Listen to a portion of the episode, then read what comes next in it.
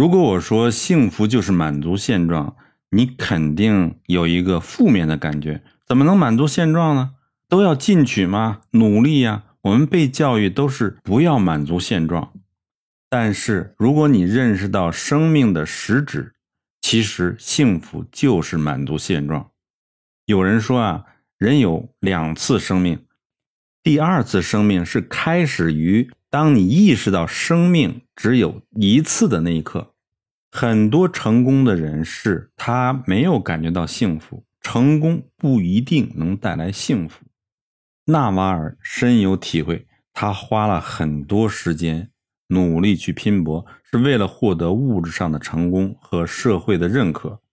可是呢，在得到之后呢，他突然意识到，身边有很多比他更成功的人，好像没有那么幸福。他感觉再好的东西。很快会习惯，他就无法带来这种刺激和愉悦，所以他得出这样一个结论：其实幸福是一种内在的感受，跟外部关系不大。就是你有多少钱，外面怎么认为你，对你自己的幸福感影响并不大。当然了，财富自由也是影响你的幸福感的一个元素之一。但是，当你满足了你的生存和繁殖的本能以后，你就会感到这个幸福其实就是满足现在已经有的。